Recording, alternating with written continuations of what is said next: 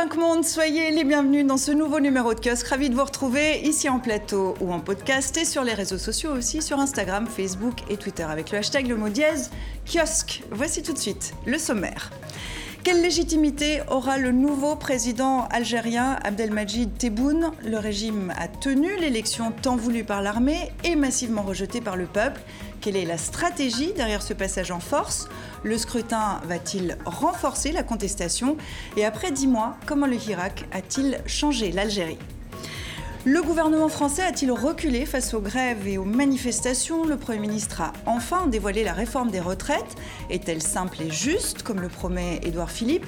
Après deux ans et demi de pouvoir, le président Macron est-il en train de saboter l'État-providence?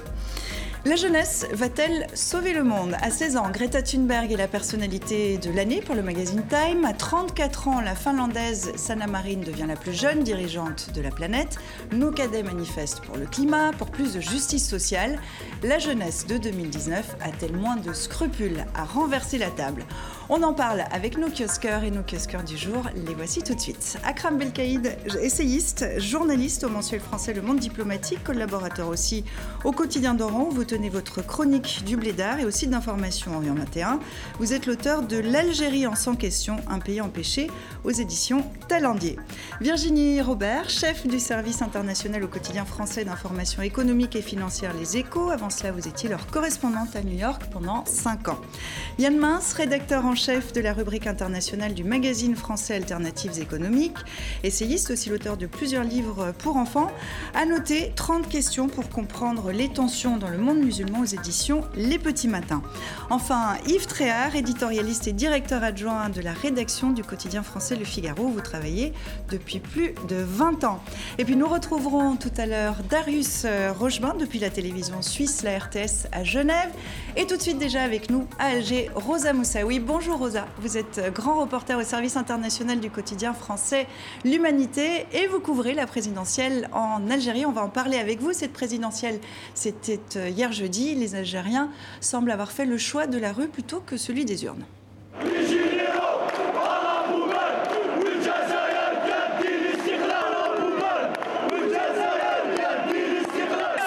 Peuple est dans la rue. Il n'y a pas de voix plus forte que celle du peuple. Nous disons non à ces élections. Gaïd Salah dit que le mouvement court à sa perte. Mais nous irons jusqu'au bout. Pas d'élection. Alger est quadrillé, encerclé et réprimé. On ne dirait pas qu'on est dans un jour de vote. Le peuple refuse les élections. Vous voyez, toute l'Algérie est dehors. Personne n'est aux urnes. Ce peuple est déterminé sa liberté, quelles que soient les conséquences, pacifiquement. pacifiquement, il n'y aura pas d'élection en Algérie.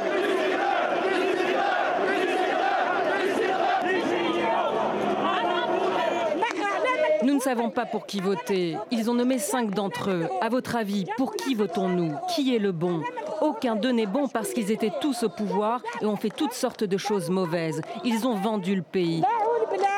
Nos enfants sont noyés dans la pauvreté et la marginalisation. La mort est devenue normale pour eux. Le peuple algérien mange toujours des ordures en cette période d'indépendance.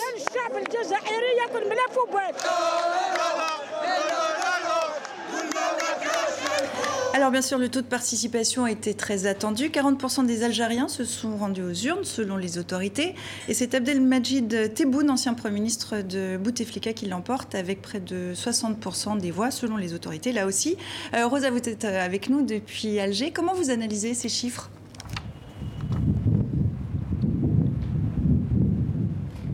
Euh, bonjour Sylvia, bonjour à tous. Il me semble que ce chiffre de participation de 40% n'est pas un succès pour le régime.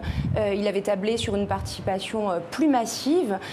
hier, les bureaux de vote étaient désertés. Il y a une vraie désaffection des Algériens pour ce scrutin. Ils se sont manifestés devant les bureaux de vote partout dans le pays.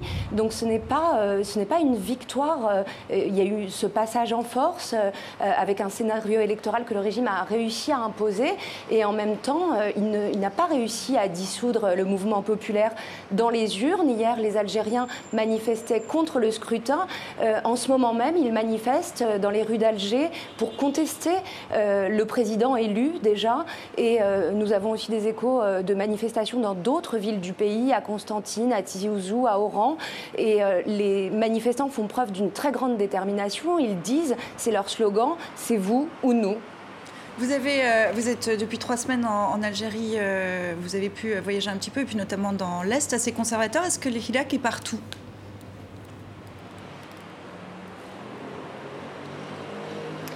Oui, ce mouvement populaire euh, s'exprime partout, partout dans le pays, au travers de manifestations, mais il est aussi en train de se déployer en dehors des marches avec des gens qui cherchent à s'organiser sur leur lieu de travail, dans les universités et partout pour essayer de reconquérir euh, des espaces de liberté, pour essayer d'imposer euh, d'autres choix. Euh, ce qu'on peut constater aussi dans les zones les plus pauvres, dans les zones rurales, c'est que ce mouvement populaire, il prend aussi un tour plus social. C'est ce qu'exprime la jeunesse algérienne, c'est une aspiration au travail, à la justice sociale, à la liberté. Et tout ça va continuer de s'exprimer en dépit de, de, ce scrutin présidentiel. Je crois que le régime cherchait aussi, en imposant ce scrutin, euh, dont il avait les clés à démoraliser les Algériens. Euh, ce n'est pas le cas. On voit que la mobilisation euh, se poursuit et qu'il y a une très très grande détermination à reconquérir, encore une fois, des espaces de liberté. Rosa, vous continuez à discuter évidemment avec nous, vous intervenez quand vous voulez. Akram, qui est le nouveau président Tebboune? C'est un pur produit de l'énarchie algérienne. Il y a une énarchie en France, mais il y a aussi l'ENA en Algérie qui a donné un grand nombre de responsables politiques. Il a fait ses études à l'École nationale d'administration, puis il a gravi les échelons. Il a été wali, donc préfet, puis ministre, notamment de l'habitat, sous Bouteflika. Ça a été aussi un Premier ministre, euh, alors il n'a pas duré longtemps, mais voilà, c'est quelqu'un du système, c'est quelqu'un qui euh, a juré un jour devant les télévisions, c'est en train de tourner sur les réseaux sociaux algériens, qu'il appliquerait le euh, programme de Abdelaziz Bouteflika à 100%, c'est quelqu'un aussi qui a soutenu le cinquième mandat, donc on comprend, je dirais, la réaction des Algériens qui sont encore aujourd'hui dans la rue. Euh, c'est un fort sentiment de déjà-vu, en tous les cas, cette élection. C'est tout ce, que les, c'est tout ce dont les Algériens ne, voulaient pas. Comment ils vont réagir maintenant? Comment va réagir la rue? Est-ce que c'est, est-ce qu'on arrive à le prédire? Là, ils sont dans on la rue. On a déjà une réponse aujourd'hui. Bien entendu, le Hirak a généré un, élan contestataire à tous les niveaux, de, de remise en cause du système. Euh, on est euh, face à deux logiques. Il y a une, logique, ça a un lien avec le, le dernier sujet de l'émission. Il y a une logique contestatrice de renouveau, d'exigence, d'adaptation à ce siècle. Et de l'autre, on a la vision d'un homme, euh, euh, le chef d'état-major, euh, qui, est, qui est octogénaire pratiquement, d'un Premier ministre qui a 74 ans, dans un pays où la, jeunesse est, majoritaire, et avec des réflexes totalement périmés, si je puis mhm. dire. Réflexe périmé, c'est aussi comme ça que s'est passée cette présidentielle, Yann? Bah, Présidentielle à l'ancienne? Oui, à l'ancienne, parce que vous voyez les chiffres de participation, on n'a pas une grande confiance dans les chiffres de participation. Vous voyez le résultat de Tebboune élu dès le premier tour. Est-ce qu'on peut avoir confiance dans ce résultat? On voit par exemple que d'autres candidats ont un score très faible, mais est-ce que c'est simplement pour donner à Tebboune un score qui le rend le rendrait plus légitime, on n'en sait rien. Ce qui est sûr, c'est qu'à mon sens, le système, comme on dit en Algérie, joue le temps, joue la montre, joue l'inertie. Il espère que le Hirak va se fatiguer. Il espère que les gens vont finir par rentrer dans le rang, par se décourager. Je ne sais pas si c'est vrai ou pas. Mais en tout cas, il y a une incompréhension très nette entre des gens qui pensent que maintenant, ils ont donné un coup de peinture fraîche aux institutions et ceux qui, dans la rue, n'en veulent absolument pas. Virginie oui, on dit aussi que c'est peut-être une façon euh, pour les militaires en place de se retourner et de se retirer un peu à l'ombre finalement. Et d'avoir ce, nouveau président euh, qui est à la fois un peu leur marionnette et leur fusible éventuellement euh, si jamais les choses dégénéraient. C'est ça, Akram, c'est qu'aujourd'hui, l'armée algérienne a retrouvé une vitrine, une façade civile. C'est le retour à la, à la normalité, telle qu'elle est vue par les dirigeants algériens, c'est-à-dire qu'aujourd'hui il y a un président, euh, c'est lui qui va être en première ligne, lui et son futur gouvernement, c'est lui qui va devoir faire face à l'impatience, comme le disait Rosa, et aux attentes euh, importantes, sur ne serait-ce que sur le plan social. Et l'armée va revenir dans son rôle euh, habituel, qui est celui de traceuse de lignes rouges. Le système algérien est ainsi fait, c'est que de toutes les façons, la personne qui est désignée va, donc, euh, enfin, qui est élue, euh, Tebboune, va dès maintenant ou peut-être euh, dès demain commencer à chercher à gagner en autonomie. C'est des mécanismes qui se répètent à l'infini. On a eu ça avec Chadli, on a eu ça avec Zerwal, on a eu ça avec Boutef, Bouteflika, on va avoir ça avec Tebboune. Il aura une petite marge de manœuvre. Je pense qu'il va essayer lui aussi de calmer la colère de la population en, concédant éventuellement quelques mesures d'apaisement, mais rien n'est dit parce que de toutes les façons, sur les choses structurantes, sur ce qui pourrait remettre en cause le système, là, il n'aura aucune marge de manœuvre. Rosa, je retourne vers vous, Alger. Quelle sera sa marge de manœuvre, euh, pensez-vous, vous qui êtes sur place?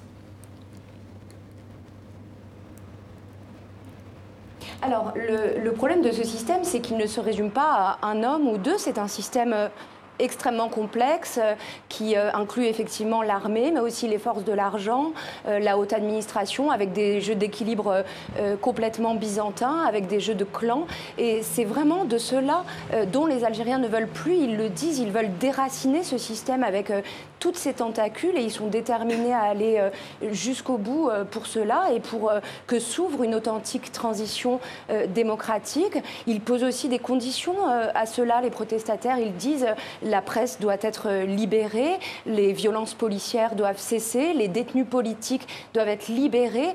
Euh, il y a un rapport de la Ligue algérienne de défense des droits de l'homme qui fait état de plus de 1000 arrestations depuis le début du mouvement populaire, dont 200 euh, euh, se sont traduites par des placements sous mandat de dépôt. Tous les jours, des manifestants, des militants, des figures, des porte-voix de ce mouvement populaire sont arrêtés. Et je crois qu'il n'y a pas dialogue ou de transition transition possible s'il n'y a pas d'abord des mesures d'apaisement, si cet étau autoritaire ne se dessert pas. En tout cas, euh, les, Algériens euh, le demandent de manière euh, très explicite aujourd'hui. C'est vrai que ce qui caractérise ce mouvement depuis dix mois, c'est qu'il n'y a pas eu de violence. c'est une ligne rouge? Oui, je pense que c'est une ligne rouge qui a été exprimée par et, respecté par euh, les Algériens qui, euh, qui manifestent, euh, c'est évident. Et c'est en cela que ce mouvement est absolument extraordinaire et, très très singulier dans l'histoire internationale. Hein. Moi, je pense que c'était, ce mouvement est irréversible. C'est-à-dire que l'élection d'hier, en tous les cas le scrutin d'hier, n'est qu'un épisode vers un mouvement dont on ne connaît absolument pas la fin. Mais ce qui est extraordinaire, c'est que, vous l'avez souligné, il n'y a pas de violence. Euh, alors certes, il y a un pouvoir qui essaye de se faire respecter, mais qui n'y arrive pas mhm. en dépit des arrestations. Une répression plus sociale Alors ce qui est intéressant dans, cette histoire, ce qui va être très intéressant, c'est de savoir quelle va être la réaction des capitales étrangères. Et là, ça sera euh, un indicateur important. Alors peut-être qu'il y aura ici ou là quelques capitales arabes euh, ou du monde musulman qui vont euh, approuver euh, le scrutin d'hier, mais je pense qu'il y aura un silence assez gêné ou des réactions assez gênées de par le monde ailleurs. Et je serais assez curieux de voir ce qui va se passer. Parce que souvenez-vous que la France, par exemple, est en première, en première ligne. Ça fait très discrète depuis dix mois concernant la À une exception près. C'est le président de la République, Emmanuel Macron, qui, ça n'a pas été suffisamment noté, qu'il a dit, hein, qui a dit à un moment qu'il était tout à fait derrière le peuple algérien. Mhm. Et c'est marrant parce que ça n'a pas été tout à fait relevé, parce qu'il ne l'a pas clamé très haut et fort, mais ça, ça va être un indicateur important. Mhm. En tous les cas, ce qui est sûr, c'est que, quelles que soient ces incarnations et ces représentants aujourd'hui, euh, ceux qui euh, prétendent avoir le pouvoir sont l'incarnation du, vieux système et que ce vieux système est mort. Est-ce que euh, le régime, parce que donc on l'a vu, pas de violence mhm. exercée vraiment, on a vu que c'était ces deux derniers jours, il y a beaucoup de tensions, mais il y a eu quelques coups distribués tout de même. Voilà, exactement. Est-ce que justement, ça veut dire que maintenant que le régime a fait sa présidentielle, à son président, peut-être le régime pourrait changer un peu son fusil d'épaule?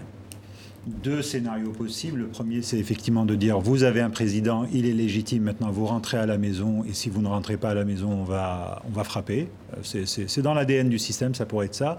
L'autre chose, c'est que le Hirak est tellement important qu'on voit mal le, régime prendre le risque de faire déraper dès le départ la présidence de, de, Tebboune en, en, provoquant euh, des, euh, je dirais, des dérapages.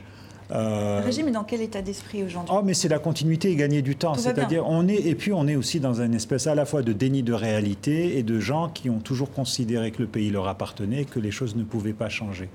Et c'est pas un hasard, d'ailleurs, pour rebondir sur ce que vous disiez, sur le, que le premier dirigeant qui a félicité M. Tebboune, c'est le maréchal président euh, Sisi, donc c'est pas étonnant. Et sur la question de la France, alors effectivement, euh, Emmanuel Macron a dit qu'il était du côté du peuple, mais il s'est tout de même passé là aussi un événement que personne n'a vu il y a 2-3 jours, c'est qu'il a reçu le nouvel ambassadeur algérien qui attend depuis plusieurs mois pour lui présenter ses créances. Et donc beaucoup d'Algériens, à tort ou à raison, ont interprété ça comme étant finalement un signal français pour dire bon bah ok, on entérine la situation, on entérine vos élections, passons à autre chose. Mhm. Euh, Rosa, on retourne vers vous euh, à Alger. Cette tension est perçue comment dans, la rue? Est-ce que vous pensez, vous, que, que, que, ça peut euh, devenir violent?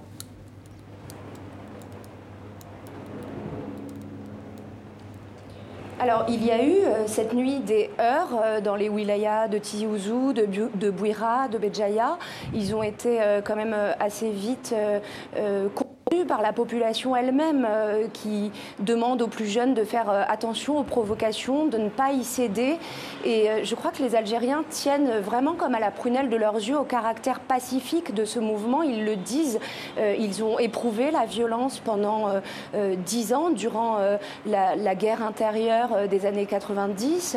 Ils regardent aussi ce qui s'est produit en Syrie, en Libye, avec les épilogues catastrophiques des printemps arabes dans ces pays-là et ils tiennent euh, à la paix, ils tiennent à la stabilité, ils veulent une transition démocratique euh, ordonnée, pacifique et euh, pour l'instant ce caractère pacifique du mouvement est véritablement préservé. Après le problème c'est que le niveau de violence c'est aussi l'État qui le, qui le fixe et qu'on a assisté à la veille du scrutin avec des manifestations devenues quotidiennes à des violences policières plus fortes que celles qu'on avait connues jusqu'ici. Mais je crois qu'il y a une population qui est euh, majoritairement déterminée à continuer à, contester de manière euh, pacifique. Merci Rosa d'avoir été euh, avec nous. On doit vous laisser filer maintenant. Et merci d'avoir été avec nous depuis Alger. On continue à discuter, nous, ici en, plateau. la question qui se pose depuis dix mois en Algérie, c'est aussi comment traduire la contestation dans la rue, dans le champ politique. Vous, vous pensez que c'est possible, Akram? C'est possible, mais ça va être long. Et, et ça va être très difficile parce qu'on part d'un champ politique qui est tout de même dévasté. Dix années euh, de guerre civile, 20 ans de Bouteflika, donc euh, d'une opposition muselée, infiltrée, provoquée. C'est très difficile à partir de là d'avoir des initiatives de gens qui se mettent euh, une nouvelle dynamique. On voit bien que les partis d'opposition sont très prudents. On voit bien que les jeunes eux-mêmes sont très méfiants à l'égard de la politique et ça, la difficulté va être là. Parmi toute cette génération Hirak, et notamment ceux qui ne sont pas en prison, parce que certains d'entre eux, les pauvres, sont en prison, parfois avec des, peines lourdes. Parmi toute cette génération, il, est impossible qu'on ne voit pas émerger les leaders de demain. Ça, c'est mhm. euh, écrit. C'est là qui est intéressant, c'est de savoir euh, s'il n'y a pas de violence. Ça va être très très long très très long, parce que personne ne peut penser que le régime actuel puisse tenir, enfin les, représentants d'un système qui est en, pleine dégénérescence puissent tenir, mais ça risque d'être très long. Ce qui est extraordinaire, c'est que si ça se fait sans violence, ça sera euh, sans précédent dans le monde entier. S'il y a un pays, et encore vous allez me dire, je ne sais pas si l'exemple c'est celui de l'Afrique du Sud, quand l'apartheid est tombé. Bon, il y a eu des violences, évidemment, mais pas autant qu'on aurait pu imaginer avec des règlements de compte, des choses comme ça. Mais ça serait la première fois au monde, dans le monde moderne, contemporain, qu'on assisterait à un changement complet de paysage politique sans une violence euh, marquée et sanglante. Yann Je ne suis pas tout à fait d'accord. Les Philippins ont fait ça en 86, sans violence également. Donc. Et par ailleurs, moi, je suis moins catégorique sur le fait que le système va finir par s'effondrer bientôt. Je n'ai pas dit bientôt. Hein ce que disait Akram est juste, c'est-à-dire qu'effectivement, il faut faire une classe politique de substitution parce que les gens qui manifestent ne veulent évidemment pas celle qui est au pouvoir, mais pas plus l'opposition qui considère comme vendu, acheté, etc., corrompu. Donc il faut créer une classe politique alternative de toutes pièces. Ça se fait pas comme ça. À partir du moment où des gens vont commencer à s'exprimer, on l'a vu dans un tout autre registre en France au moment des Gilets jaunes, on va commencer à s'ériger en porte-parole du mouvement ils vont créer des clivages parce qu'ils défendront certains intérêts, défendront certaines idées. C'est facile d'être contre ensemble, c'est beaucoup plus difficile d'être Eh pour quelque chose. Et ça, ça prend beaucoup de temps à constituer. Pour conclure, euh, Akram, euh, en quoi le Hirak en 10 mois a changé l'Algérie? Ah, il, a, bouleversé l'Algérie parce qu'on on perdait espoir, et notamment vis-à-vis de la jeunesse. Euh, il y a un an, euh, on disait pique-pendre de cette jeunesse. On avait des écrits, euh, parfois d'auteurs illustres, qui se désespéraient de la passivité de cette jeunesse. Aujourd'hui, le peuple algérien a dit non. Il a réussi à empêcher un cinquième mandat. Effectivement, il, aurait, il voulait empêcher ces élections, mais à la limite, c'est presque une péripétie dans le long cours. Euh, ça a changé l'Algérie parce que le mur de la peur est tombé et surtout, je pense, euh, cette irruption d'une certaine maturité politique. C'est-à-dire, quand on voit les slogans, ce que, le, sujet que vous avez diffusé, beaucoup de gens ont réalisé énormément de choses sur le fait qu'on ne pouvait plus les avoir comme avant, avec les histoires de attention, la stabilité, si vous bougez, on va être la Syrie. Non, non, les gens sont parfaitement au courant de tous les sub pardon, de tous les subterfuges utilisés par euh, le système. Et euh, pour en savoir plus sur cette présidentielle en Algérie, je vous renvoie vers notre site internet tv5monde.com slash Algérie 2019. On continue à passer en revue l'actualité de la semaine avec Akram Belkaïd du Monde Diplomatique, Virginie Robert des Échos, Yann Minz d'Alternatives économiques, Yves Tréhard du Figaro et avec Darius Rochemin qui nous attend à Genève. Bonjour Darius, vous êtes journaliste à la RTS, la télévision suisse. Merci d'être avec nous euh, pour parler maintenant de la situation politique en France que vous suivez euh, avec attention, vous de l'autre côté de la frontière, car depuis dix jours, la contestation s'est installée dans l'Hexagone face à une réforme des retraites dont on sait enfin de quoi elle sera faite, plus simple, plus juste pour tous. C'est ce qu'a promis le Premier ministre mercredi en dévoilant les contours du système universel des retraites, mais a-t-il convaincu? Prudence, voilà la ligne de conduite adoptée par le Premier ministre. Édouard Philippe avait prévenu, pas d'annonce magique, pas d'illusion quant aux conséquences potentielles de ces annonces sur le mouvement de grève. La réforme des retraites est un lourd, très lourd dossier pour l'exécutif français, mais sur la refonte des 42 régimes spéciaux, aucun compromis possible. Nous mettrons fin aux régimes spéciaux, nous le ferons, j'y reviendrai, progressivement, sans brutalité, dans le respect des parcours individuels. Mais je le dis, mesdames et messieurs, avec tranquillité, avec calme, avec détermination, avec respect pour les organisations syndicales, pour les travailleurs qui y adhèrent comme pour ceux qui n'y adhèrent pas. Le temps du système universel est venu, celui des régimes spéciaux s'achève. Mais face à la contestation, le gouvernement lâche quelques cartes, comme le décalage de la mise en application de la réforme. La génération née à partir de 1975 sera la première concernée et non celle de 1963 comme envisagé au départ. Les régimes spéciaux pourront bénéficier d'une période de transition. Quant à la pension minimale, elle sera fixée à 1000 euros pour une carrière complète. Autre dossier sensible, l'âge du départ à la retraite. Le flou était maintenu. Là, le Premier ministre prévient. La seule solution est de travailler un peu plus longtemps. 62 ans sera l'âge légal, 64 l'âge pivot pour une retraite complète. La seule solution, c'est de travailler un peu plus longtemps et progressivement un peu plus longtemps, comme c'est le cas partout en Europe et partout dans le monde.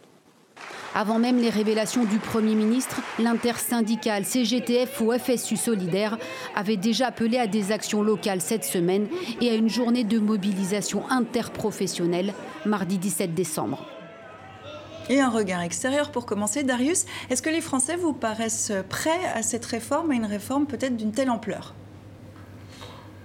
Bah, je peux vous dire comment nous, nous avons présenté la, grève au, journal télévisé. Moi, j'avais en, direct une correspondante en France euh, qui évoquait sa propre grand-mère qui touchait, je crois, 450 euros. Elle était coiffeuse indépendante de retraite. Et vu des Suisses, c'est un regard un peu, un peu équilibré, un peu contrasté, parce qu'il y, a une vraie compréhension pour euh, cette difficulté sociale vue depuis un pays, la Suisse, où il y a plus de prospérité. Il y a aussi de la pauvreté en Suisse, mais il y en a beaucoup moins. Et puis, d'autre part, il y a une, certaine incompréhension par rapport au côté grève dure, bras de fer. Il y a eu des grèves très importantes dans l'histoire suisse, mais enfin, depuis l'après-guerre, euh, c'est plus du tout notre tradition. Il y a peu de grèves. Et cette idée vraiment du bras de fer social, la tradition de la CGT telle qu'elle existe en France, tout ça paraît quand même très lointain. Bon, euh, bah, réaction en plateau. Euh, Yves, hein, ça vous fait rire Oui, parce que euh, vous savez, on avait un président de la République qui pensait que le vieux monde avait disparu. Ben non, on est en plein dedans là. Euh, c'est-à-dire que vous avez le traditionnel bras de fer entre un gouvernement et des syndicats qui sont encore là, dont on pensait qu'ils étaient moribonds comme les partis politiques. Je pense qu'ils le sont. Et tout le problème, d'ailleurs, probablement, on va le voir au cours de, cette, de ce conflit, c'est qu'il y a une division réelle entre les syndicats, mais à l'intérieur même des syndicats, entre les représentants et, la base. Après, on peut avoir différentes lectures de ce, de ce conflit. On peut avoir une lecture euh, économique, sociale, sur le contenu des mesures qui ont été prises. Et, puis on peut avoir une lecture politique. Et moi, ce qui m'intéresse, c'est peut-être plus la, lecture politique. Parce qu'on trouvera toujours que c'est juste ou injuste. C'est une vraie question quand même. Est-ce que c'est juste ou est-ce que c'est pas juste? C'est comme, ça que le Premier ministre français dit c'est plus juste, c'est plus simple. Est-ce que c'est plus juste? est-ce que c'est plus simple? Il y a des gens qui vont perdre, mais je vais vous dire, ceux qui vont perdre, c'est probablement ceux euh, qui ne manifestent pas, justement, euh, et notamment les hauts salaires vont perdre, ça c'est sûr. Les régimes spéciaux vont perdre, puisqu'ils vont perdre les avantages qui étaient liés à leur, euh, à leur, euh, à leur régime, donc ils, vont avoir des compensations. Mais je pense qu'on n'a rien compris à ce conflit si on ne fait pas une lecture politique de ce conflit. Parce que la lecture politique, c'est que Emmanuel Macron était pris au piège. Je fais très vite. Emmanuel Macron, il a perdu l'électorat de gauche, définitivement définitivement, il n'a plus cet électorat qui l'a porté au pouvoir au premier tour. Il a en revanche le soutien d'un électorat de droite qui s'est déporté vers lui depuis la droite traditionnelle. Et cet électorat de droite, il est pour cette réforme, il est pour l'ordre, donc contre les manifestations, et il est pour l'autorité, c'est-à-dire un pouvoir qui se fait respecter. Et si il recule, ou s'il échoue, parce que là il joue une partie de poker, Macron Emmanuel on dit, est complètement fini. C'est la seconde partie de son quinquennat, et son quinquennat dans sa globalité qui peut éventuellement euh, être dans la balance, Oui, mais alors, ça, suppose de, suivre l'opinion publique dans la perspective électorale. C'est-à-dire qu'au lieu de faire une réforme qui lui semble juste, il fait une réforme qui va plaire à son électorat, c'est ça? Non, non, c'est pas ce que j'ai dit. J'ai dit qu'il était coincé sur un plan électoral aussi, les deux sont liés. Ce que je veux dire, c'est que cette réforme, elle n'est pas simple, parce que visiblement, la plupart des Français n'ont pas confiance dans ce qu'il aurait proposé. Pourquoi? Parce qu'il y a des sujets qui ont été mis en arrière, comme la pénibilité, par exemple, qui est un sujet qui concerne les gens des régimes spéciaux, mais qui concerne aussi les autres. Si on avait commencé par parler de la pénibilité et du lien avec la situation des retraités, peut-être qu'on aurait avancé mieux. Mais là, effectivement, on a dénoncé les régimes spéciaux comme étant des privilégiés, qui sont peut-être à certains égards, mais il faut rentrer dans le détail, et on laisse les autres dans un grand flou sur ce que sera la valeur du point, du fameux point, comment elle sera déterminée, quelle sera la valeur d'achat du point et la valeur de, liquidation du point. Et tout ça, ça fait un système très compliqué, très loin du système Donc, actuel. Pas plus simple en fait, c'est ça que vous nous dites. Pas plus simple, en tout cas dans la présentation qui en est faite. Est-ce que c'est plus juste et est-ce qu'on peut parler de justice vraiment? Est-ce que c'est bah, bon terme? C'est le point qui achoppe, c'est la justice, puisque pour les syndicats, 64 ans, c'est pas juste. Donc euh, c'est là, c'est là le problème de fond. Mais moi, j'ai l'impression que cette, euh, cette réforme, c'est une opportunité assez géniale quand même pour la France de se réformer bien au-delà des retraites. Parce qu'on voit finalement qu'on parle des intérêts de mm. plein de petits groupes, mais qui sont pas petits, qui sont même assez importants, qui ont plein de problèmes. On parle des policiers, on parle des agriculteurs, on parle de l'hôpital, on parle des enseignants.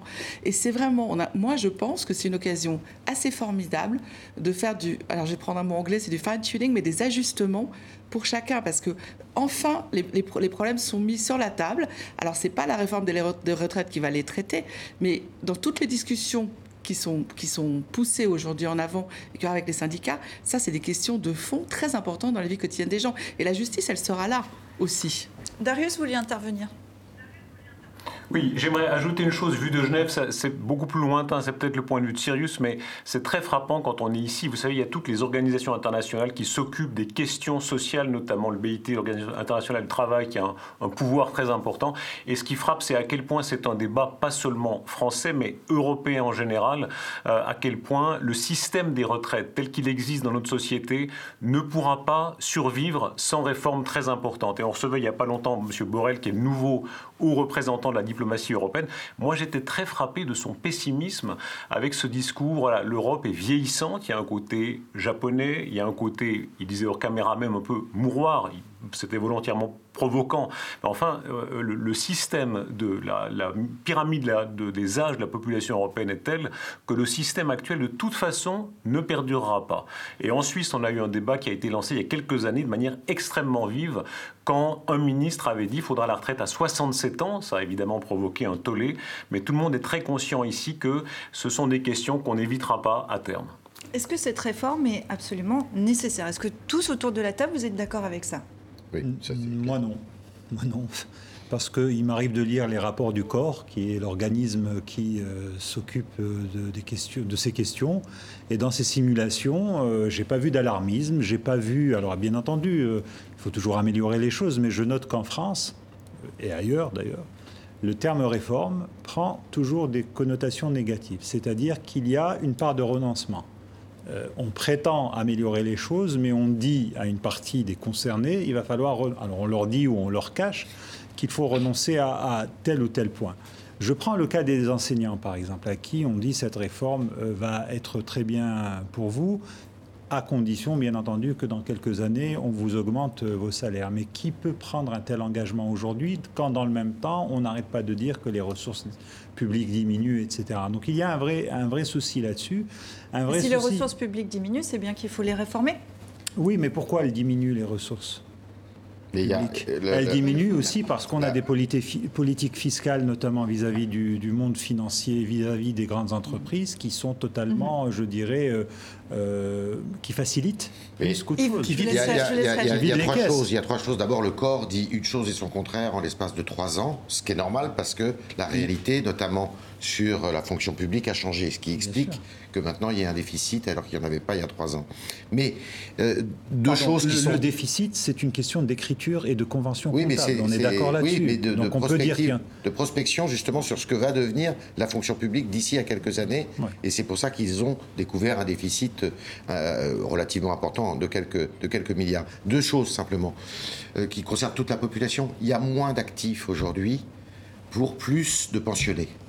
Euh, c'est-à-dire que, je vais faire très vite, là où en, 1960 vous aviez euh, quatre actifs pour un pensionné, aujourd'hui vous avez euh, à peine deux actifs pour un pensionné, et ça va aller de mal en pis dans les années à venir. Ça, c'est la première des choses. La deuxième des choses, c'est que l'ambition mais qui était une ambition folle et utopique de, Macron, c'était de dire on va mettre tout le monde dans le même, dans, euh, le même régime, parce que ça va être plus juste. C'est comme ça qu'on va gommer, sauf que le diable se casse dans les détails, et que le problème, c'est qu'il n'avait absolument pas anticipé le fait qu'il fallait, justement, et c'est là où vous avez raison, c'est qu'à partir de la réforme des retraites, le gouvernement est en train d'apporter des réponses à des choses qui n'ont rien à voir avec les retraites comme le salaire des enseignants. L'argent existe, il faut. Alors la deuxième chose, eh ben, là-dessus, c'est quoi Vous avez exactement la réponse, c'est parce que les taux d'intérêt sont flat aujourd'hui, sont, sont zéro. Et c'est grâce à ça. Et ça, c'est une grande chance du gouvernement, c'est que les taux d'intérêt sont, sont quasiment nuls. Une autre raison, je crois, pour, que, pour faire cette réforme, c'est qu'elle concerne une partie de la population importante, certes, mais pas la population active, qui est celle qui va payer les retraites du futur. Et que si on arrive à boucler quelque chose d'à peu près juste, équilibré, on peut se concentrer sur l'essentiel, qui est créer des emplois pour les jeunes demain, développer l'intelligence artificielle, former cette jeunesse qui a, et on va le voir sans doute tout à l'heure, a vraiment besoin d'emplois. Donc des questions essentielles de la croissance future. À chaque réforme douloureuse qui est proposée aux Français, on avance cet argument de l'emploi. Lorsqu'on décide des, schémas fiscaux, comme l'a fait le gouvernement Hollande, ça devait créer de l'emploi. C'est toujours, et on voit bien que, notamment la reprise de l'histoire autour du, ruissellement, il, y a, il y a beaucoup d'interrogations, et les interrogations sont d'autant plus vives que on, passe vite sur les polémiques euh, du rapporteur euh, sur le dossier des retraites qui a des liens avec l'assurance. On voit bien qu'aussi, il y a des débats énormes sur l'opportunité ou pas de faire basculer, même si on prétend le contraire, de faire basculer ce régime traditionnel auquel les Français tiennent en, faisant une petite place pour commencer à la, à la retraite par capitalisation. Qui existe déjà d'ailleurs. Qui existe déjà. Y compris dans la fonction publique. Et dont on sent qu'il y a tout de même, vous disiez que les taux sont bas, donc il y a énormément d'argent à, investir ici et là. je pense qu'il y a un vrai souci. Le timing, moi aussi, m'interpelle. Euh, par rapport à, cette réforme, parce qu'en règle générale, ça aurait dû être, c'est des, des, réformes de début de quinquennat, au milieu, là, c'est bizarre. On est à quelques mois des élections municipales, donc ça va polluer tout le débat sur les municipales. Enfin bref, donc Mhm. c'est. Euh, on dit toujours que la France est très difficile à réformer. En l'occurrence, Emmanuel Macron, en deux heures et demie, a fait, en deux ans et demi, pardon, a fait euh, des, des- des réformes. Est-ce que, parce qu'il y a une question plus large qui peut se poser, c'est est-ce que, euh, est-ce qu'il est en train de d'abattre l'État-providence à la française? En part. Ce qu'on a pu lire ici ou là. En grande partie, oui. On le voit sur la relation en chômage, où effectivement, l'État a repris la main parce que les partenaires sociaux n'étaient pas censés pouvoir se, pouvoir s'accorder. Ce qui veut dire quoi? Ce qui veut dire, pour répondre à la question de Darius tout à l'heure, qu'en France, on n'est pas vraiment dans une république. On est dans un régime très monarchique, avec à la tête de l'État en ce moment un premier de la classe qui pense que c'est pas la peine de faire du fine-tuning en négociant avec les uns avec les autres, que lui a la plus belle copie de la classe et qu'il va la vendre parce que c'est la copie la plus intelligente. La politique, ça ne se fait pas comme ça. C'est pas une question d'expertise qui descend, fut-elle par quelqu'un d'extrêmement intelligent. Ça demande des négociations avec les catégories sociales concernées. Et ça, c'est quelque chose qu'Emmanuel Macron n'aime pas. Il n'aime pas négocier, il veut bien débattre un peu avec les maires, mais pas négocier. Mais c'est pour ça qu'il a confié à Édouard Philippe, puisque c'est Édouard Philippe aujourd'hui qui reprend. Enfin, ça, c'est pas nouveau. hein. C'est pas, les- pas nouveau, mais enfin Pas là, qui les- discute depuis hier avec les syndicats. C'est Mais ça revient au même. Ça revient au même. Tous les présidents de la République se sont heurtés à la réforme des retraites. Et C'est extrêmement, été un, un c'est extrêmement descendant. C'est extrêmement descendant. On voit à la déception de Berger, le patron de la CFDT, qui avait eu l'impression qu'il avait été entendu par Emmanuel Macron. Rien du tout. Alors probablement c'est tactique. Probablement Macron va revenir là-dessus pour pouvoir dire qu'il a fait une, une- une, euh, concession et effectivement diviser le front syndical, puisque la CFDT était plutôt en faveur de la réforme de la retraite à points, mais qu'elle est contre cette affaire de- d'âge d'équilibre. Darius, je retourne vers vous à Genève. J'ai l'impression que vous trépignez. Non, non, je n'y pas. Euh, Vu en tout cas de, de Suisse, vous savez que c'est bientôt le forum de Davos et on avait pu comparer les différents présidents de la République française qui s'exprimaient. C'est certain que la, la volonté de réforme d'Emmanuel Macron à Davos, par exemple, est très bien vue. Et elle est vue comme une capacité de changer un pays qui a été longtemps très pris dans une tradition assez dirigiste. Je lisais par, hasard en, en venant ici un texte qui date de 63, euh, où De Gaulle parle déjà des grandes réformes. Et il dit euh, il faut quand même, à l'arrivée, toujours se fier au plan. Et il parle même, De Gaulle, de son admiration pour le plan soviétique. Et ça paraît tellement martien aujourd'hui, dans le temps, mais aussi dans l'espace. Vu de Suisse, il y a une tradition dirigiste, étatiste française qui est très, extrêmement forte. Et il faut dire que Emmanuel Macron est le premier à ébranler un peu cette tradition-là, à sembler un peu différent, euh, un peu moins jacobin, un peu moins étatiste, un peu moins dirigiste. alors, Darius, vous ne nous chez voyez tous, pas, évidemment, il y a des me- opinions de gauche et de Alors, Il y a des opinions de gauche et de droite ici pas, aussi, mais dis, cette volonté, de réforme, cette volonté de réforme a suscité ici, je, par- je parlais du forum de Davos, beaucoup de réactions positives. Alors, euh, Yann d'abord, Je crois qu'on est Yves au ensuite, contraire rapidement. extrêmement dirigiste. Extrêmement dirigiste. Là, c'est vraiment le président qui a son plan et qui l'impose à la société. Oui, ce que je voudrais dire, c'est deux choses. Un, euh, c'est une nationalisation du système là qu'on est en train de, de faire, hein, et effectivement à la main du président de la République, mais ce qui n'a rien de nouveau. C'était déjà le cas avec Chirac, avec euh, avec Sarkozy, avec tout le monde. Et pour répondre à, à notre à Darius, euh, il faut savoir que le général de Gaulle, peut-être a-t-il dit ça, mais il oublie le plan Armand-Rueff des années 60, de 1960 précisément. Et ce plan, c'est probablement un des modèles, qu'on aime ou pas, de libéralisme en France. Il n'a jamais été appliqué. hein, et pour cause, parce que le libéralisme, c'est un gros mot dans notre pays. Mais euh, on dit souvent que le président euh, de Gaulle était euh, hostile et euh, urticant à- à- au libéralisme. C'est pas vrai. Ah, Kram. Le plan, alors le Goros plan ou le Gos plan, je ne me souviens plus russe, mais en France, il y a une tradition de, tradition de planification qui a donné euh, ses lettres de noblesse, euh, je dirais, à l'industrie, à l'aménagement du territoire, l'abandon du plan, puisqu'il a été supprimé, si je ne m'abuse, par le gouvernement Jospin, on en voit euh, les conséquences aujourd'hui, ne serait-ce qu'en termes d'aménagement du territoire et dans l'industrie. On va revenir en 2019. Euh, L'exécutif prévoit de présenter le projet de loi au Conseil des ministres le 22 janvier prochain, une discussion au Parlement au mois de février. Euh, Est-ce que le gouvernement va pouvoir tenir et le calendrier et le cap Et on terminera là-dessus. Virginie Là, franchement, j'aimerais avoir une boule de cristal parce que je ne peux pas vous le dire. Enfin, moi, j'en ai aucune idée. Tout va dépendre de ce qui se passe dans la rue aussi. Et de ce que, de, on dit aussi que c'est une bataille de publique. La mobilisation va continuer, oui, grande manifestation Il y a des grandes manifestations mardi, mais les gens qui, viennent, qui, essayent de venir travailler tous les jours, ils en ont marre aussi. Il y a des gens qui veulent aussi la réforme. Donc, il va falloir que le gouvernement trouve un langage pour que sa réforme soit acceptable par l'opinion publique. Les salariés du ça, privé, on n'en parle jamais bah, Les salariés du privé, ils vont travailler en marchant deux heures par jour, faire de la trottinette et du bus. En, Ile-de-France, oui. À Paris, en, Ile-de-France, oui.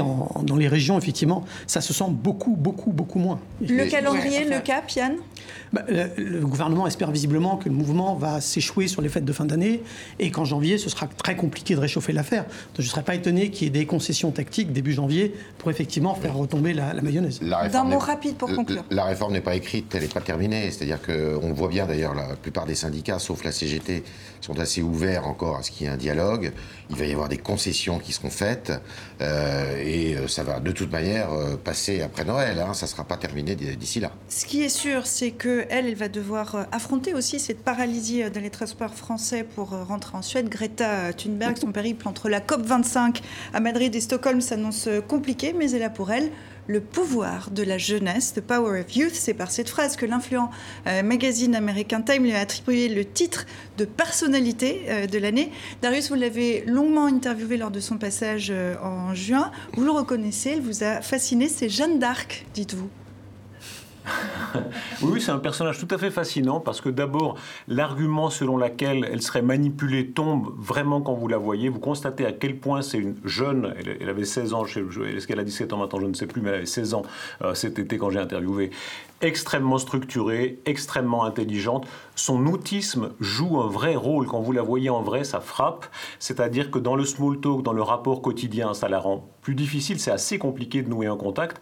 En revanche, il y a une espèce de, concentration intellectuelle qui fait que, effectivement, elle peut lire des, des, centaines de pages du rapport du GIEC avec une très grande compréhension, une très grande intensité. Donc c'est vrai, il y a ce petit côté inspiré, Jeanne d'Arc en mission, qui fait que euh, l'argument l'accusation de manipulation ne tient pas. Après, on est d'accord ou pas avec elle, avec, ses, avec sa manière de faire, avec son ton. Et même encore là, il peut y avoir des sourires, il peut y avoir de l'humour, et elle n'est pas idéologique dans ce sens-là. Darius est fan de, Greta Thunberg et nous on est fan de Darius. Merci d'avoir été, Merci d'avoir été euh, avec nous depuis euh, Genève. À bientôt euh, Darius. À 16 ans donc, elle est Greta Thunberg est la plus jeune personne à recevoir cette distinction du prestigieux magazine américain. Regardez. Elle pose insensible, au flot agité, les cheveux libres, le regard dirigé vers l'horizon qu'elle s'est fixé. La jeune fille est angélique et combattante à la fois, ainsi que l'immortalise le magazine Time, qui en a fait sa personnalité de l'année. Greta Thunberg est cette icône mondiale de la lutte pour le climat. Cette jeune Suédoise a 16 ans, inconnue voilà encore deux ans, elle est apparue à l'été 2018. Mon nom est Greta Thunberg, j'ai 16 ans, je suis suédoise et tous les vendredis je fais la grève de l'école pour le climat devant le Parlement suédois, aux côtés de centaines de milliers d'autres enfants dans le monde entier. Depuis ses débuts modestes, on ne présente plus Greta Thunberg, embarquée dans une tournée mondiale permanente, rencontrant le pape et Barack Obama, s'adressant à l'Assemblée nationale française et au Forum de Davos. Elle s'attire des critiques, généralement d'adultes importants, mais ils n'atteignent pas la jeune femme, apparemment insensible aux honneurs comme aux reproches. Devant l'Assemblée générale de l'ONU, elle s'étrangle, mais c'est d'indignation. Nous sommes au début d'une extinction massive. Et tout ce que vous faites, c'est parler d'argent, des comptes de fait sur une croissance économique éternelle. Comment osez-vous? Pour se rendre à New York, la jeune européenne a pris un voilier malgré le mauvais temps. Les médias adorent les aventures de cette radicale de la bonne cause. Sérieuse, peu souriante, infatigable, Atypique donc, mais plus que toutes les conférences et tous les sommets, elle a rallié des millions de partisans pour la défense de la planète et de notre humanité. Et la jeunesse va-t-elle sauver le monde? Question euh, qu'on va se poser euh, maintenant ici entre vieux, hein, parce qu'on est des vieux, nous. Je me tourne vers vous, euh, Yann, non pas en raison de votre âge, mais parce que vous êtes notre spécialiste. Vous écrivez des, des livres pour enfants. Quand vous voyez Greta Thunberg, personnalité de l'année, vous vous sentez vieux ou vous vous sentez sage? Ah, euh, plus sage qu'elle, c'est difficile, parce qu'effectivement, elle est très, très, très, très sage. Je dirais qu'elle est concernée, comme on disait euh, dans le temps. Mais en même temps, c'est la, force des gens qui ont un combat dont ils sont vraiment euh, imprégnés et elle le porte avec. c'est vraiment une personnalité très atypique. Maintenant, est-ce que pour autant on peut étendre Greta Thunberg à l'ensemble de la jeunesse? Je ne crois pas. je pense que la jeunesse est aussi diverse que la vieillesse, de ce point de vue-là, qu'elle a des intérêts, qu'elle a des valeurs qui sont extrêmement différentes. Ce qui est sûr, c'est que par rapport à ma génération, les questions d'environnement qui sont portées par Greta Thunberg et tous ceux qui manifestent avec elle sont évidemment des questions beaucoup plus importantes. Moi, je me souviens d'avoir entendu parler d'environnement la première fois d'inquiétude dans les années 70. Ça fait longtemps, mais ce n'était pas du tout aussi présent que c'est aujourd'hui. Pour le monde de demain, quand elle parle d'extinction de masse, ça veut dire quelque chose de précis. Ça veut dire que la biodiversité est menacée. C'est des choses dont on ne se souciait pas quand j'avais 20 ans. On savait qu'il y avait peut-être des problèmes, mais on ne s'en souciait pas comme aujourd'hui parce qu'on ne pensait pas que notre existence à nous serait menacée de notre vivant. Et c'est ce que reproche aujourd'hui la jeune génération euh, à ses aînés, c'est d'avoir sacrifié leur futur. Vous l'entendez, ça, vous?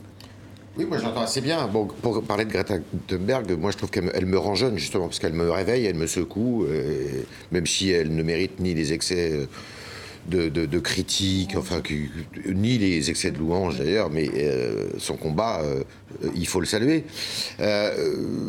moi avec Greta Thunberg, ce que je vois, c'est que si on prend le cas de la France, hein, l'écologie, euh, dans les années, au tournant des années 70, René Dumont, vous vous souvenez, a très vite tourné euh, à, un combat idéologique et politique. C'était de gauche l'écologie.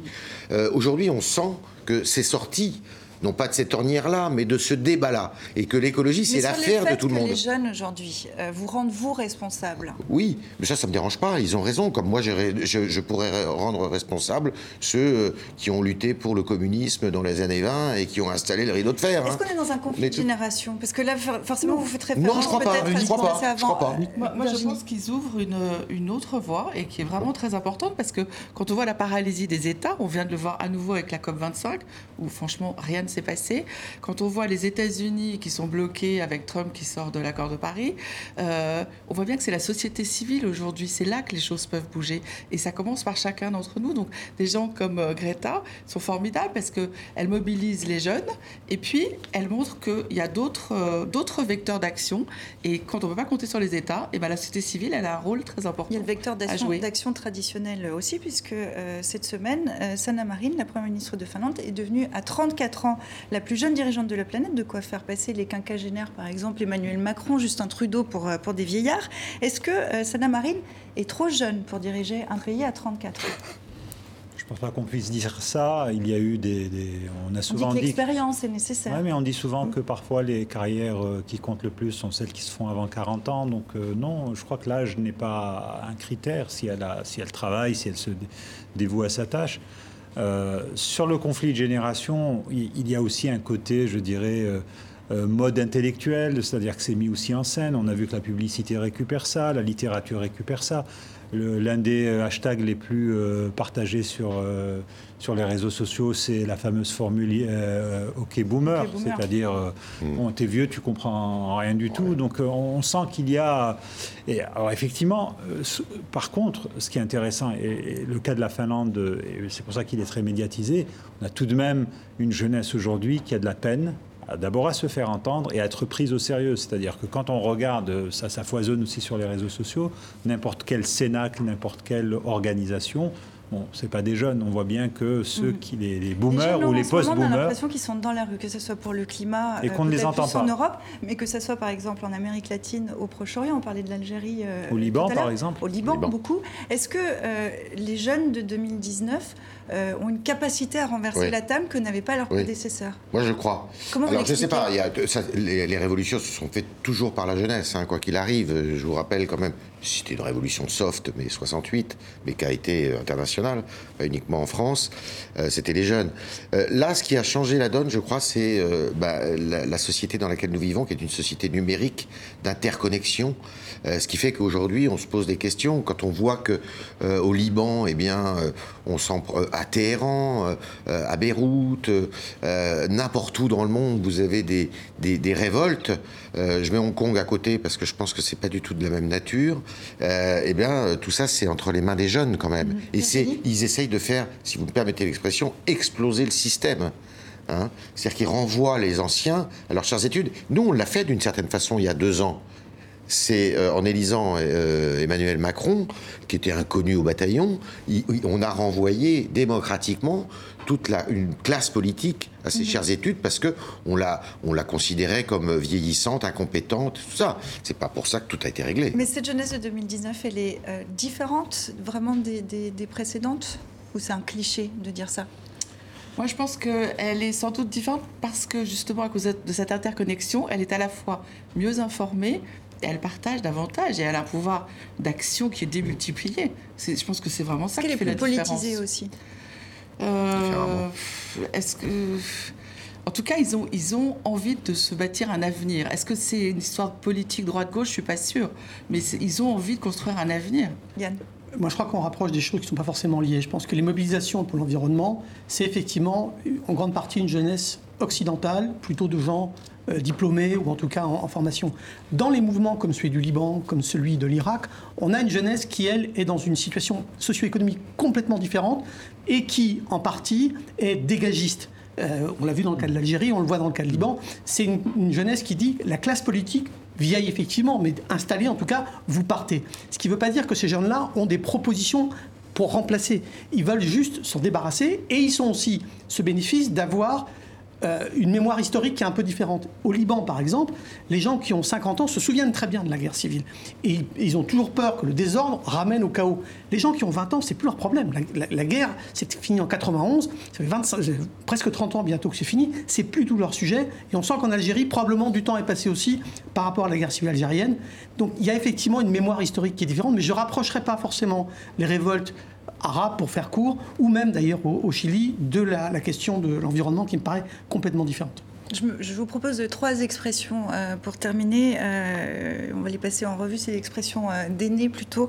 Rappelez-vous, il y a la nostalgie que la jeunesse n'est plus ce qu'elle était. Est-ce que les, adultes ont peur des jeunes, Akram? Clairement, oui. Oui, et puis il y a toujours ce même phénomène d'incompréhension. Euh, je connais très peu d'adultes, par exemple, qui ont une démarche indulgente et euh, bienveillante à l'égard de la jeunesse. Or, je pense qu'être jeune aujourd'hui, c'est bien plus difficile, même si on a tout ce confort numérique, toute cette société de consommation. Je parle de la France. Hein. Euh, c'est bien plus difficile qu'il y a 20, 30 ans, 40 ans. Alors, vous me tendez la perche. telle incertitude que... Vous me tendez la perche pour l'expression d'après, c'est un peu l'angoissé. Je n'aimerais pas avoir 20 ans aujourd'hui. C'est de pire en pire, en effet? Virginie Moi, je trouve ça génial d'avoir 20 ans aujourd'hui. Hein. Moi, j'aurais envie de bouffer le monde. Enfin, Mais je crois que ça, il faut le leur dire parce que franchement, les, euh, pour être au contact de, de, personnes de cet âge-là, il y a tout de même une, un mal de vivre, une interrogation qui, qui mène à ces mobilisations, mais il y a un vrai malaise par rapport à un système établi qui ne veut pas se réformer. On est aussi, encore une fois, dans les mêmes schémas. Pour faire un lien avec un sujet précédent, beaucoup de jeunes à qui je parle me disent de toute façon, moi, la retraite, j'en aurai pas ils sont déjà en train de faire l'impasse sur le fait qu'ils auront les moyens de vivre quand ils auront atteint l'âge de la retraite. Ça, c'est très frappant. Dernière expression, dernière expression, je vais vous demander de réagir à celle-là. La paternaliste, il faut bien que jeunesse se passe, autrement dit, pas de panique, eux aussi seront bientôt vieux. oui, bah ça, le paternalisme, ça existera toujours, et vous inquiétez pas, mais je suis pas du tout d'accord avec ça. Ils voteront à droite. Il y, en a qui font le chemin inverse. On va conclure, là-dessus. et, la, droite peut être moderne. Euh, et c'est plutôt la gauche qui est souvent réactionnaire, d'ailleurs. Enfin, souvent conservatrice. Là, vous lancez un autre débat. On ne va pas avoir le ce que je voudrais dire, ce que je voudrais dire, rapidement, rapidement, je pense qu'on a tous peur aujourd'hui. Il n'y a pas que la jeunesse. N'oubliez pas qu'on vit la troisième révolution industrielle. On est en plein dedans et personne ne sait peur ou au contraire, on se dit mais c'est un nouveau monde qui s'ouvre qui à nous. Et mais je pense que toutes les générations sont concernées là. Et jeunes ou moins jeunes, les casqueurs euh, sont formidables. Merci à vous quatre euh, pour ces discussions euh, animées. On passe maintenant à la semaine de dilemme. Qu'a-t-il retenu de l'actualité? Justement, Greta Thunberg, élue personnalité de l'année par le prestigieux magazine Time. Tu sais combien d'arbres on a dû abattre pour faire ta couve? Lui demande cet adulte Furax, l'histoire de l'arroseur arrosé. On en parlait, les Algériens rejettent l'élection présidentielle à voter. En effet, ce citoyen met l'urne dans la poubelle. Les législatives au Royaume-Uni, avec cette large victoire de Boris Johnson, majorité absolue, tu parles d'une bonne nouvelle, constate cet Européen en essayant de faire passer le Premier ministre britannique par la porte trop étroite du Brexit, qui devrait donc bien avoir lieu d'ici au 31 janvier. Entendu à la Cour internationale de justice sur le massacre des Rohingyas, la prix Nobel de la paix Aung San Suu Kyi défend les chefs militaires birmans. Ils ont les mains propres, dit celle qui est visiblement leur marionnette. Et enfin, la fin du sommet Ukraine-Russie qui a permis de renouer le dialogue. Je te dépose, l'Ukraine est sur mon chemin, propose gentiment du haut de son char militaire euh, Vladimir Poutine à son homologue Volodymyr Zelensky. Merci Dilem et merci euh, à vous tous qui nous regardez fidèlement aux quatre coins de la planète depuis 25 ans. C'est sur cet âge cathodique canonique que Kiosque tire sa révérence aujourd'hui. C'est une page qui se tourne à TV5 Monde. Depuis 25 ans, ce sont des dizaines et des dizaines de personnes qui ont mis leur énergie et leur talent au service de cette belle émission que j'ai eu à cœur de défendre. Permettez-moi ici de leur adresser mes remerciements, ils sauront se reconnaître, j'en suis sûre. Un merci particulier à mon binôme, Philippe Sommet, qui est aux commandes en régie. Philippe, c'est à toi, générique de fin.